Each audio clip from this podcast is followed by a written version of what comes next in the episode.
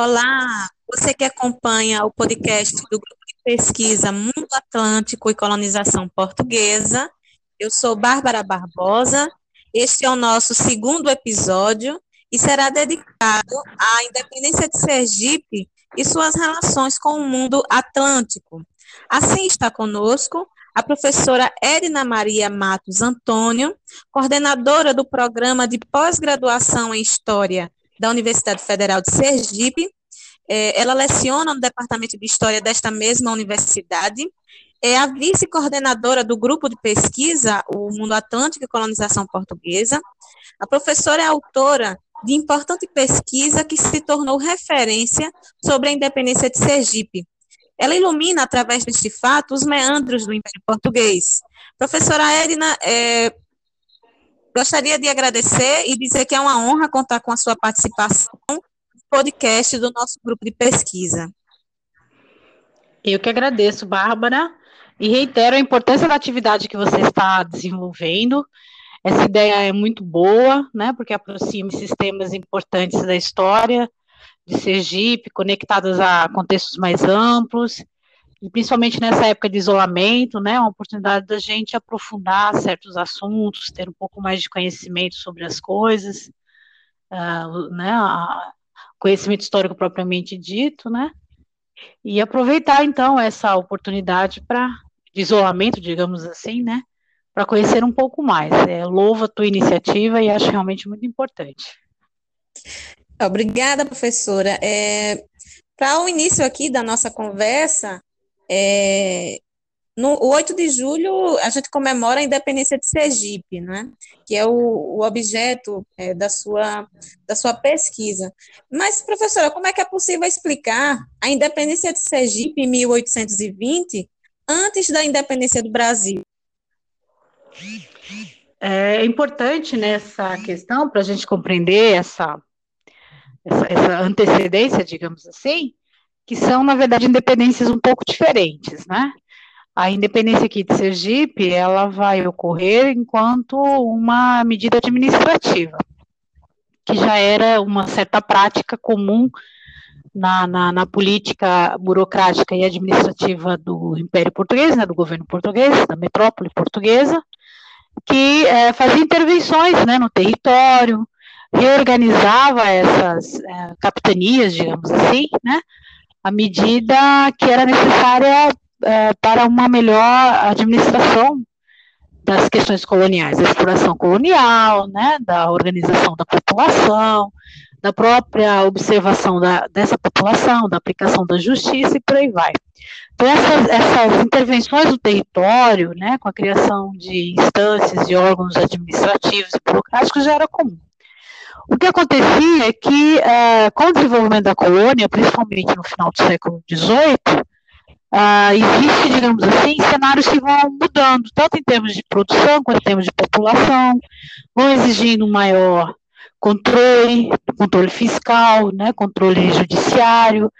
É, então, dentre outras medidas, o Dom João VI, essa reorganização das capitanias visa atender uma melhor distribuição do próprio poder metropolitano em determinadas áreas, né? Era fazer com que o poder da autoridade real chegasse em todas as partes da colônia.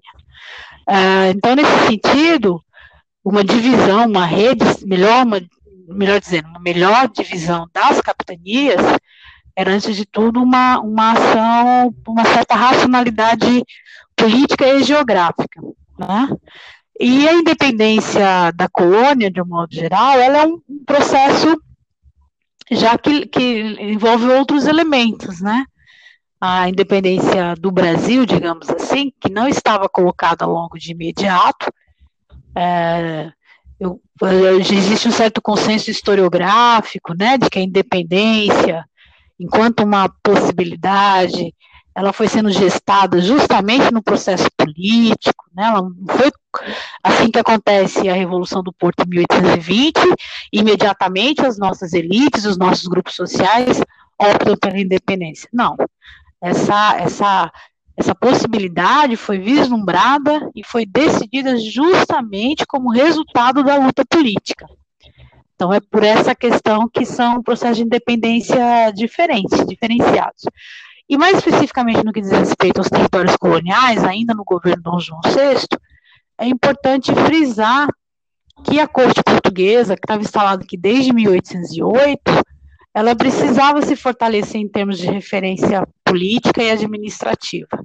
Como era o coração da sede, né, como, era, melhor, como era o coração do Império Português, então, era a sede política, administrativa de todo o Império, precisava é, se fortalecer e também fazer com que todas as regiões sob seu domínio ficassem realmente é, subalternizadas, né, estivessem justamente submissas ao poder que emanasse do Rio de Janeiro. É, eu, eu, falo muito essa questão porque é algo que está informado no decreto de autonomia da independência da, da, autonomia de Sergipe em relação à Bahia, né? Está lá nas, no conteúdo do documento propriamente dito, quando Dom João VI diz que a capitania passa a ser igual às outras capitanias, né, tendo que responder justamente às secretarias lá do governo joanino, como outras capitanias fazem, é uma capitania de igual para igual como as outras. Então, quando ele usa esses termos, ele está evidenciando a necessidade de que não existam poderes intermediários entre a prática de dominação entre a corte lá no Rio de Janeiro e os outros territórios, as outras capitanias espalhadas pela América Portuguesa. Ele está falando da necessidade de que todas as capitanias e seus agentes políticos que estão nessas capitanias Rio de Janeiro de modo é, é, é, igual, né? É, que não existam essas intermediações de poderes poderes intermediários, que era o que acontecia, por exemplo, no relacionamento da Bahia com Sergipe, no sentido que a Bahia, a capitania da Bahia, representava um poder que era intermediário. Uh, e isso precisava, na verdade, ser, ser é, corrigido, né? E esse decreto vem justamente com essa característica. Foi assim que eu fiz a interpretação desse contexto e da necessidade de intervenção administrativa e reconfiguração do território que era necessária para o bom exercício do poder metropolitano a partir do Rio de Janeiro. Perfeito, professora. Então, é, nesse contexto de melhor organiza organização não é, das capitanias e a necessidade de de aumentar o poder né, sobre essas regiões, todas essas regiões do, do Império. É, então, qual seria a importância da independência de Sergipe para a história do Brasil como um todo? Né? Qual é o, o lugar deste fato, da particularidade de Sergipe nesse cenário? É, a, o estudo, na verdade, evidenciou que isso, uma historiografia sobre a independência já tinha avançado nesse sentido, de mostrar que ah, nem todas as regiões da América Portuguesa elas estavam satisfeitas, antes de mais nada, com o poder que emanava do Rio de Janeiro, o modo como a corte portuguesa estava governando a América naquele contexto. Né? Havia insatisfações de variadas naturezas em relação a esse domínio exercido pelo Rio de Janeiro sobre as outras regiões, né, o trabalho da professora Maria Udila, por Janeiro, em levantar essa questão de forma né, bastante criativa, bastante é, é, é perspicaz, né, então nós todos, de uma certa forma, somos, somos é, nós temos essa, essa, dívida com esse tipo de, de explicação que ela forneceu, e obviamente é um estudo seminal, né? O estudo dela deu origem a muitas outras possibilidades de interpretação. Então a gente já não tem uma visão ingênua da independência no sentido de que é, a figura do Dom Pedro, por exemplo, a unanimidade, né? Todos estavam esperando a liderança do Dom Pedro e por aí vai. Então, a, a, a, é, antes de mais nada, a gente precisa compreender isso, né? De que o projeto de independência não estava previamente elaborado, não existia uma unidade política antes da independência, nem no campo econômico, nem no campo político, sequer no ideológico. Essa unidade era homogênea a ponto de se configurar numa, numa, numa proposta de independência automática. E a própria liderança do Dom Pedro nesse processo, ela também era questionada por inúmeros agentes espalhados pela América Portuguesa, porque viam é, com muita, com muita, muita dúvida, muita insegurança, né? Essa liderança desenvolvida pelo Dom Pedro, sem falar que os projetos políticos, muitas de, muitos deles, eles estavam muito mais em harmonia com o que se propunha no outro lado do Atlântico, né, a partir das cortes portuguesas instaladas em Lisboa, para definir a Constituição que iria normatizar todas as, as vivências do Império Português. É, então, muitos desses agentes, dessas elites espalhadas pela América, eles estavam muito mais em acordo com essas ideias do que exatamente propostas internas à colônia. Então, é, foi um desafio, né, juntar, ou pelo menos convencer esses outros agentes de que o, a opção pelo Dom Pedro era uma boa opção para sairmos da crise política, porque o que vivenciávamos na época era uma crise política.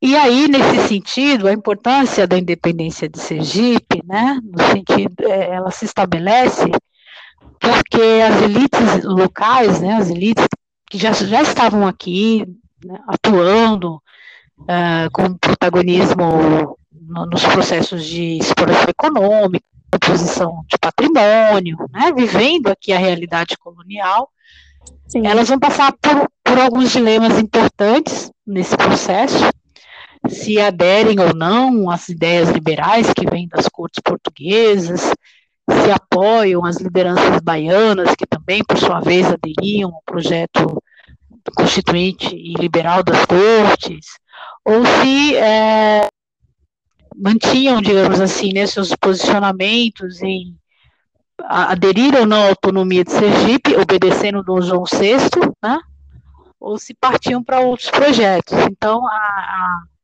independência de Sergipe ela vai confirmar a, a tomada de decisão de certos agentes políticos num contexto de intenso debate e que as pessoas estavam é, discutindo projetos políticos.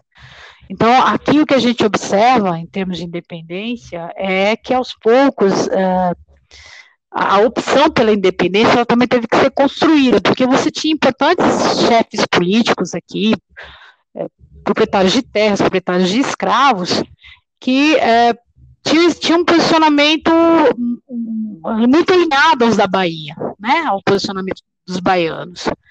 Então, a, independência da Sergipe, propriamente dita, ela também não estava posta inicialmente, ela precisou também ser construída. Só para a gente lembrar, o primeiro governador, Carlos Burlamac, ele teve que é, ele, ele, teve que enfrentar resistências e ele não, não aguentou, ele não conseguiu. Não só porque ele era o representante do poder monárquico aqui, né, em terra sergipana, mas porque ele também ele era contra o, o liberalismo. Então ele se posicionou contra as cortes portuguesas. E isso fez dele um inimigo daqueles agentes políticos que eram uh, aderiram, né, que tinham aderido ao, ao, ao, projeto constitucional das cortes.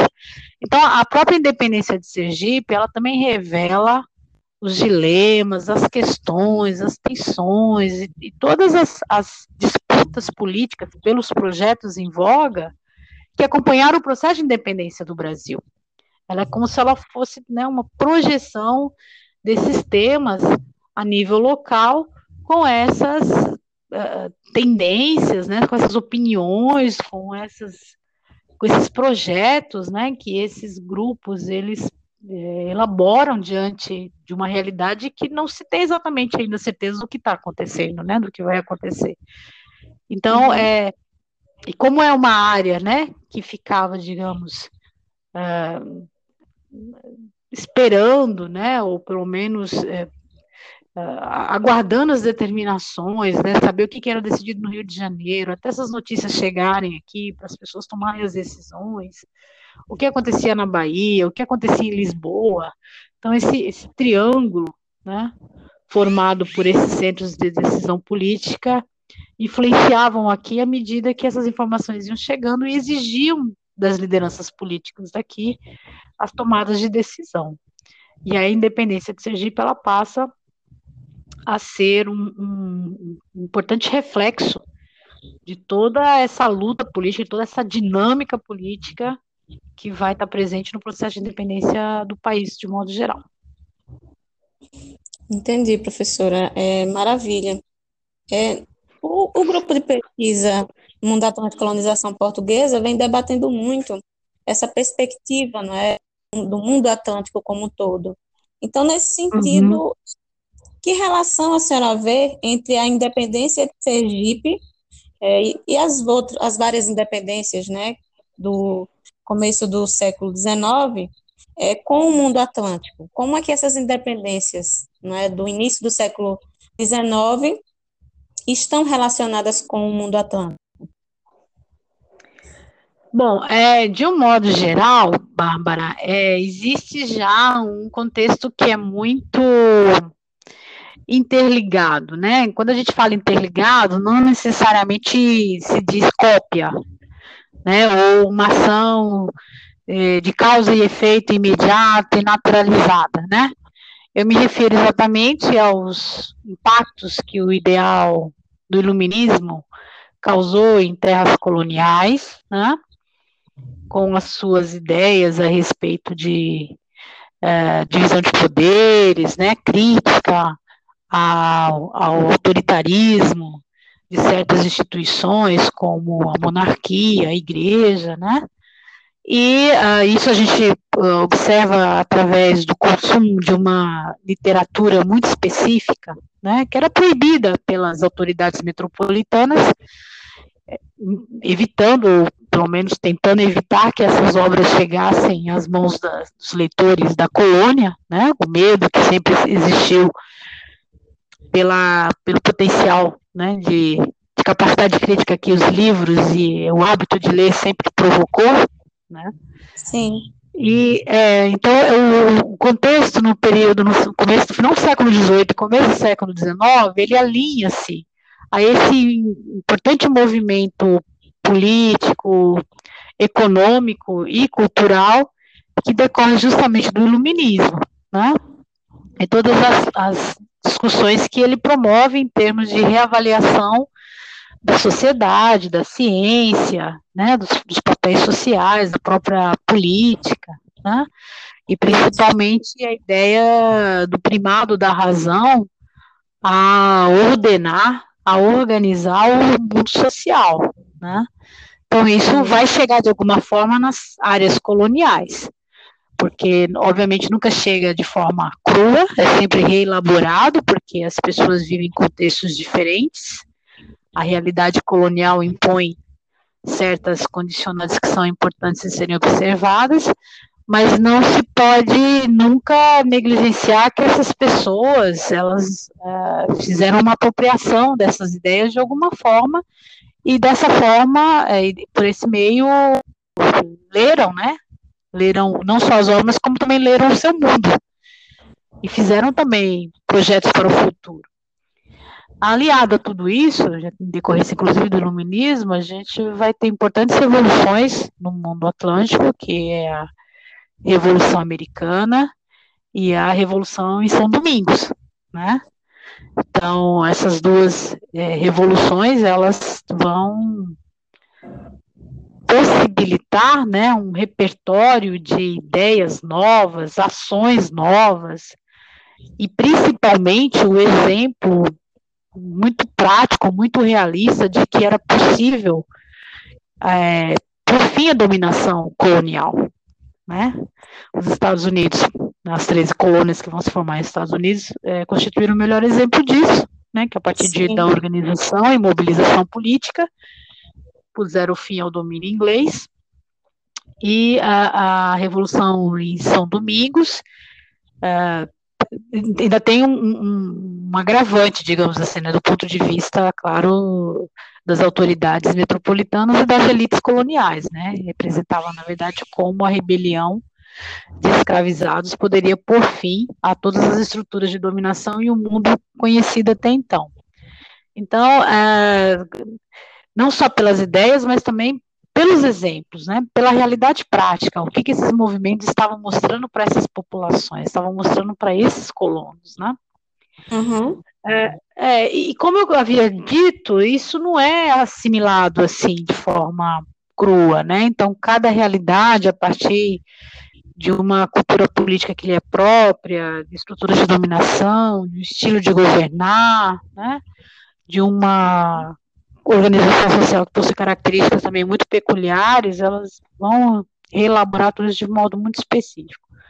E aí, quando eu me refiro a isso, é importante lembrar que essas ideias chegaram também à, à América Espanhola, né, as colônias que estavam sob domínio espanhol, ah, óbvio, com seu ideal de possibilidade de transformação política, né, ou pelo menos de modernização das estruturas da política até então conhecidas, e ah, na América Portuguesa também não foi diferente. Só que nós temos, obviamente, o, o nosso, nosso, o nosso dado específico, que é a vinda da corte portuguesa para o Brasil em 1808, que justamente precisam é, a, corte precisou é, é, se exilar na sua colônia mais rica até então, né? O Brasil a essa Sim. época já despontava como um grande potencial econômico, mesmo com a, entre aspas, famosa crise do ouro, mas uh, em termos de potencialidades econômicas, a América Portuguesa ainda era o território mais rico, né, da, da do Império Português. E uh, a gente também tem que pensar de forma macro, né, no sentido do desenvolvimento do capitalismo europeu, né, com a Revolução Industrial a partir de 1750. Eu particularmente não gosto de sempre pensar que existe apenas um elemento ou um fator a determinar, né? Sim. É claro que a Revolução Industrial e o papel dos ingleses na sua avidez pela ampliação de mercados consumidores, é um dado importante, mas uh, esse panorama aí do, das relações atlânticas uh, não pode ficar uh, muito no sentido de dar um protagonismo muito exagerado aos britânicos, né? Como se é claro que era uma força considerável, uma força econômica e política, haviam interesses mercantis e, e, interesses dentro de uma perspectiva de um mercado liberal, né, que estava se desenhando por conta justamente da revolução industrial.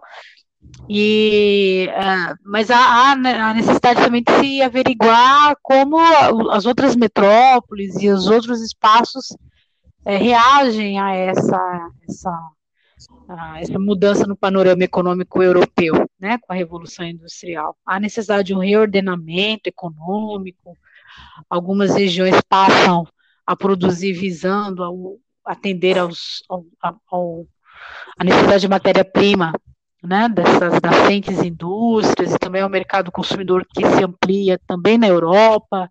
Esse mercado consumidor passa né, a, a procurar cada vez mais produtos que vêm das colônias a Inglaterra acaba perdendo uma parte de suas áreas coloniais, mas, por outro lado, afeta, ou pelo menos exerce um poder de forma indireta em outras áreas coloniais das quais ela não, não é exatamente a metrópole. Né? Então, ela prova que não precisa ser a metrópole para ter vantagens comerciais em determinados territórios coloniais. Então, é, a gente precisa, não pode perder isso de vista, né? esse reordenamento das relações econômicas, políticas e também diplomáticas em virtude da expansão do capitalismo a partir da Revolução Industrial, que é somente fundamental nesse finalzinho do século, melhor, segunda metade do século XVIII, começo do século XIX, né? Sim. E que, é, e que isso vai exigir também das, das, das monarquias, né? Que estão assombradas com a revolução que assolou não só a França, mas também o mundo americano a partir das 13 colônias e as Antilhas por conta da Revolução de São Domingo, é, eles estão preocupados com uma certa modernização das suas práticas políticas e administrativas, de modo a, a manter uma dominação metropolitana sem que isso é, descambe né, na radicalização da, da, dos interesses dos colonos, né? Precisa achar sempre aí um meio termo em que seja possível manter aí essa exploração colonial e, ao mesmo tempo, acomodar os interesses econômicos e políticos desses mesmos agentes coloniais nas suas necessidades e interesses. É um pouco equivocada a ideia de que a independência, pelo menos na América Portuguesa, ela tem ocorrido porque o, o, o colono, né, estava muito satisfeito com a coroa portuguesa e por aí vai. É, essa satisfação ela tem várias, várias nuances, né? A corte no Rio de Janeiro, por exemplo, ela favoreceu em muito a classe mercantil. Então é uma classe que é, não tem interesse com o extermínio completo da monarquia portuguesa. Ela pede apenas a modernização esse apenas não é apenas não é, não é inferiorizando nem nada, nem simplificando, mas que as relações é, mercantis, né, elas pudessem também ser modernizadas, mas não se exige de imediato o fim da monarquia, né? Uh, até a autoridade real no Brasil, por exemplo, ela é preservada durante muito tempo e ela vai, inclusive, ser um elemento importante para explicar por que, que a monarquia permanece depois, inclusive, com a independência, né? Porque dessa aceitação da monarquia enquanto um sistema que garante uma unidade e, uma, e um pacto social importante, né? Então, esse, esse contexto, ele é, é um contexto atlântico mesmo, né? Porque de forma anuançada e de forma variada, essas ideias, elas estão presentes em importantes realidades socioeconômicas, né? Uh, a gente tem aqui, por exemplo, na América Portuguesa, em 1817, a Revolução Pernambucana, que é justamente o extremo de uma situação em que satisfação com a coroa, né, a satisfação com o modo de governar da corte portuguesa instalada na América, chegou ao seu limite, né, chegou ao seu extremo, e imbuído justamente de ideias é, revolucionárias, iluministas e liberais. Então, a, a gente pode dizer que existe um, um pano de fundo aí relacionado ao liberalismo, às mudanças da Revolução Industrial, uh, os medos ou os fascínios a respeito das revoluções que acabaram com dominações coloniais, é, estão presentes, a orientar né, os projetos nesse mundo da política das pessoas que viveram esse intenso começo do século XIX, nessas áreas banhadas pelo Atlântico. Né? Perfeito, professora. Uma verdadeira aula é, e com certeza os nossos ouvintes e quem acompanha o grupo de pesquisa pela, pela mídia, né, pelas redes sociais e pelo podcast, com certeza é, vai aproveitar bastante e é, com certeza inspira outras pesquisas, né, novas, novas pesquisas nessa perspectiva, né?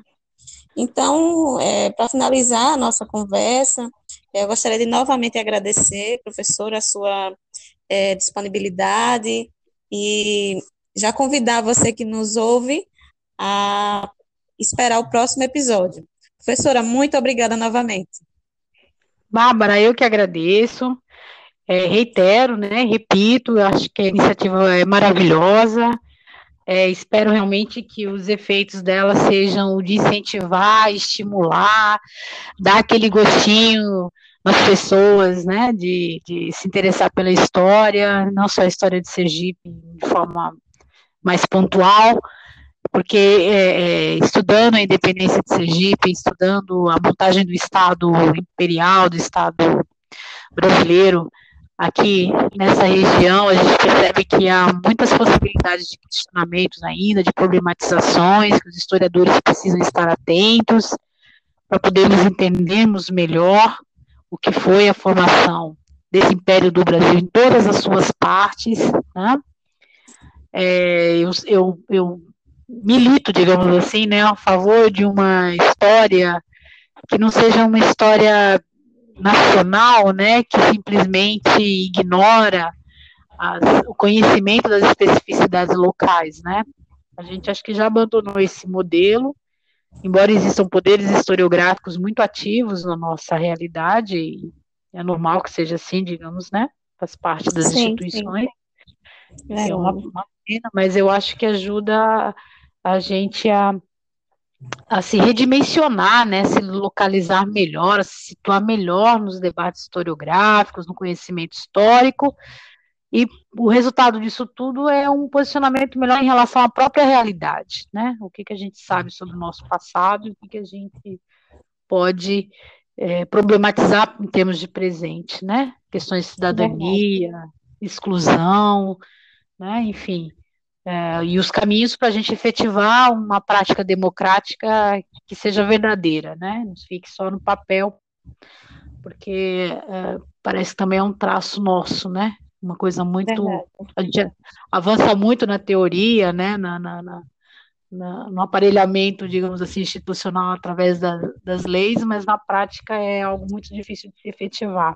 Então, eu acho que isso é fundamental, que a gente está fazendo, pela sua iniciativa também, te parabenizo e acho que há muito ainda a se discutir, a se descobrir sobre a história de Sergipe, que também é um modo de a gente se posicionar nessa produção historiográfica dita nacional, né, que às vezes é, impõe um certo modelo, né, de reflexão e que às vezes não não não não não, não combina, né, não encontra reflexo nas realidades mais locais.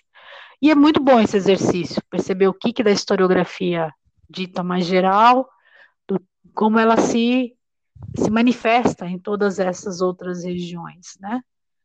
E até para a gente poder também discutir um pouco esse padrão historiográfico, né?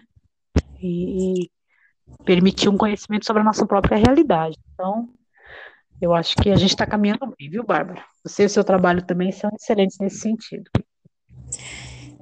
Obrigada, Agradeço, viu? Agradeço a lembrança da participação dessa atividade, meu bem. E vamos desculpando pelos gatos. Obrigada, professor. Então a gente encerra por aqui e já os convido para o próximo episódio. Bárbara, até mais, Bárbara. Obrigada.